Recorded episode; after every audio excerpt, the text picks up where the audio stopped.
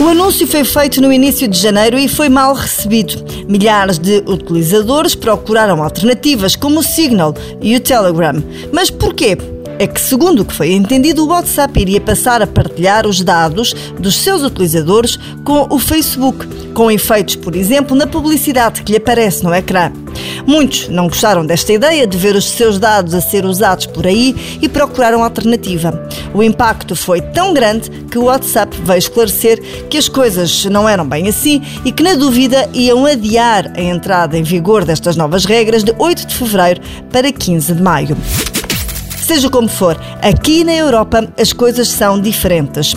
Falámos com um advogado especialista em dados, Anselmo Costa Freitas, que nos explicou que na União Europeia, graças ao Regulamento Geral da Proteção de Dados, não é possível haver uma transferência automática de dados.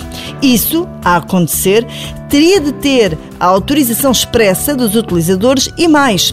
Ninguém pode ser obrigado a aceitar essa transferência de dados como forma de conseguir continuar a usar o serviço.